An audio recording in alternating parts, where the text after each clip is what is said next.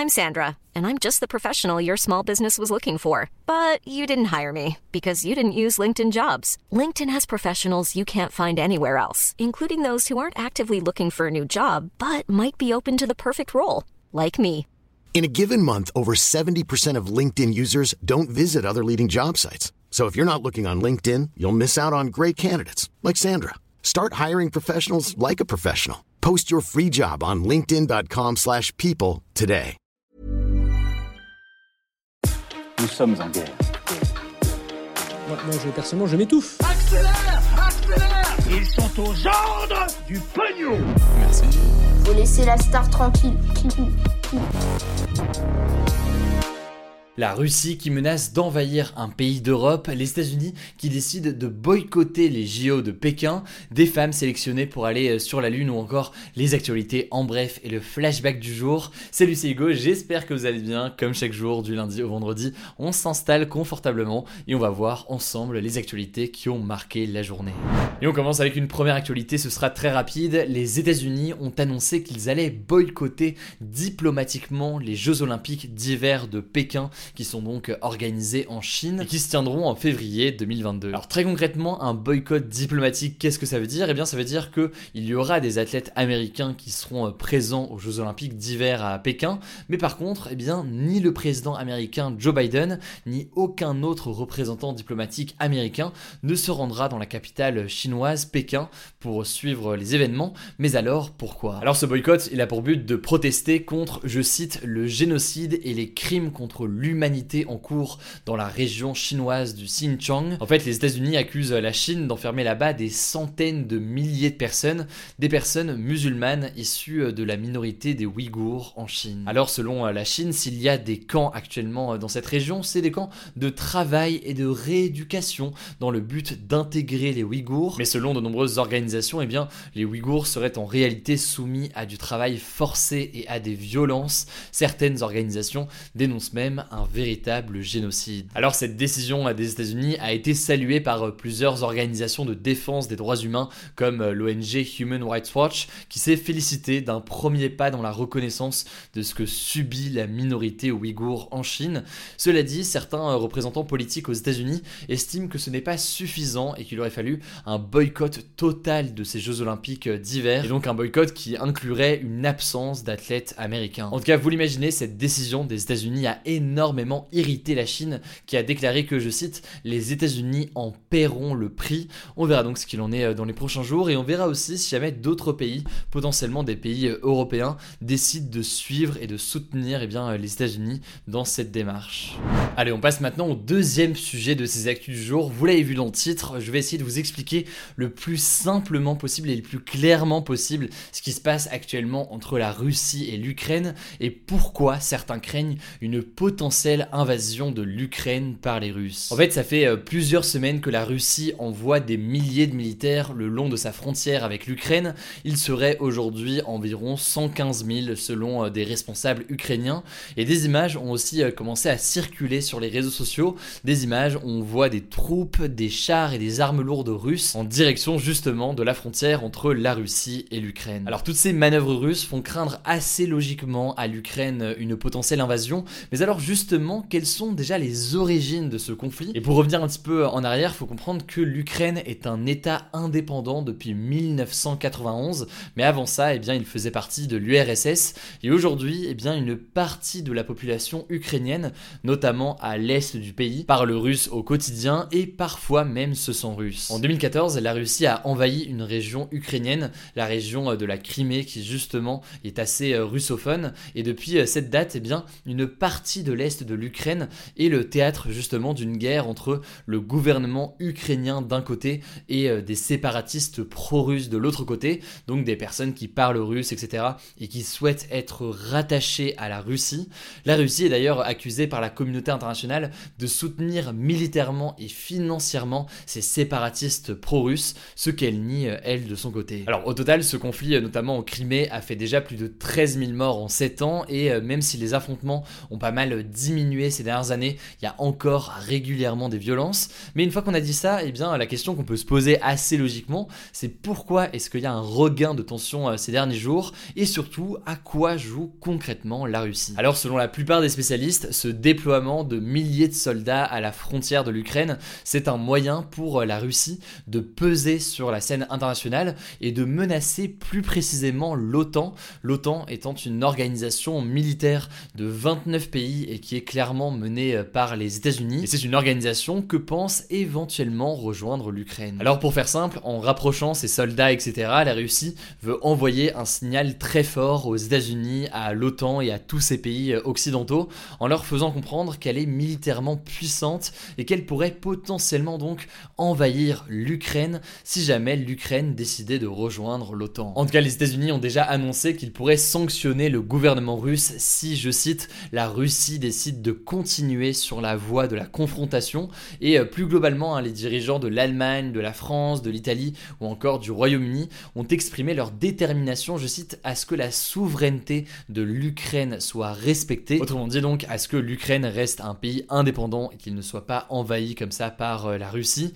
Après, pour nuancer, pour l'instant, euh, la Russie nie toute volonté d'envahir l'Ukraine malgré les images qu'on a pu voir. Et le dialogue n'a pas l'air d'être totalement rompu entre la Russie et les États-Unis puisque le président russe Vladimir Poutine et le président américain Joe Biden se sont entretenus justement euh, aujourd'hui en visioconférence. Donc il y a quand même des échanges, même si donc vous l'avez compris, la tension monte quand même, des militaires se placent actuellement. Évidemment, on verra donc ce qu'il en est sur tout ça dans les prochains jours, mais c'est un deuxième sujet donc international aujourd'hui, et c'est un sujet qui me semblait intéressant. N'hésitez pas à me dire de votre côté ce que vous en pensez. Allez, on continue avec les actualités en bref, et on commence avec une première information. Un immeuble s'est effondré ce lundi soir à Sanary-sur-Mer, dans le sud de la France, il y a un mort et cinq blessés. En fait, l'immeuble s'est effondré potentiellement à cause d'une fuite de gaz, même si on attend euh, davantage d'informations. Ça s'est passé aux alentours de 4h du matin dans la nuit de lundi à mardi. A noter aussi que euh, un bébé et sa mère ont été retrouvés sains et saufs par les pompiers alors qu'ils étaient euh, coincés sous des débris. Donc malheureusement, il y a eu au moins une victime, mais aussi d'autres personnes qui ont pu heureusement être sauvées. Deuxième information, 8 millions de créneaux pour se faire vacciner contre le coronavirus vont être disponibles d'ici fin décembre sur les plateformes de rendez-vous en ligne comme Doctolib. C'est ce qu'a annoncé ce mardi le porte-parole du gouvernement Gabriel Attal. Alors l'objectif c'est euh, de permettre à tout le monde de faire sa dose de rappel qui sera obligatoire pour avoir son pass sanitaire à partir du 15 janvier. Allez on part en Asie et plus précisément en Indonésie pour la troisième information. Une information qu'on a déjà évoquée euh, sur Instagram notamment euh, ce week-end mais qui se poursuit encore aujourd'hui. Le volcan Semeru sur l'île de Java est entré en éruption ce samedi.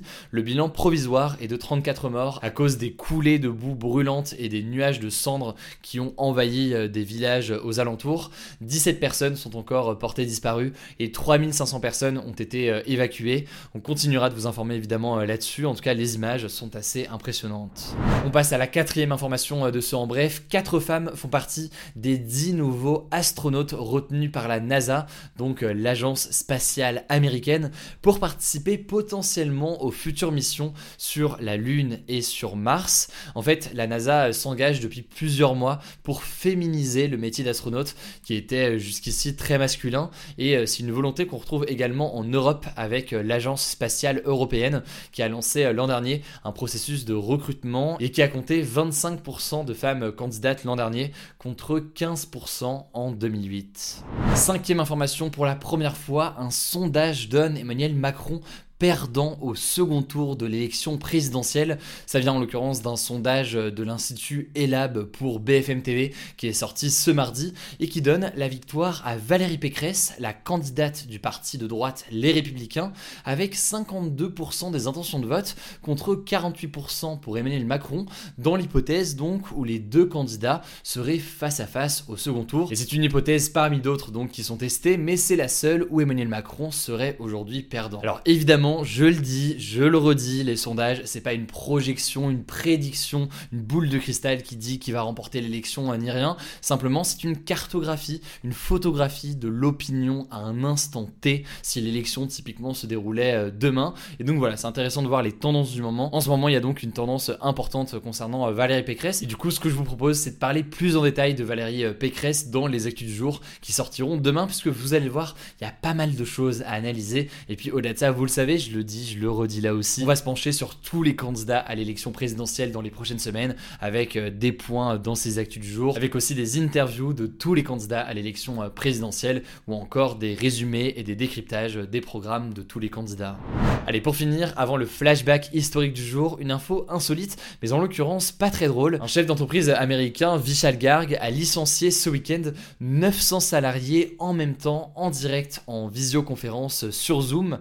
Il a justifié ça en parlant des difficultés que traverse l'entreprise qui s'appelle Better.com et le contexte économique actuel. Bref, c'est logiquement très très brutal, mais techniquement, c'est quelque chose qui est euh, légal aux États-Unis.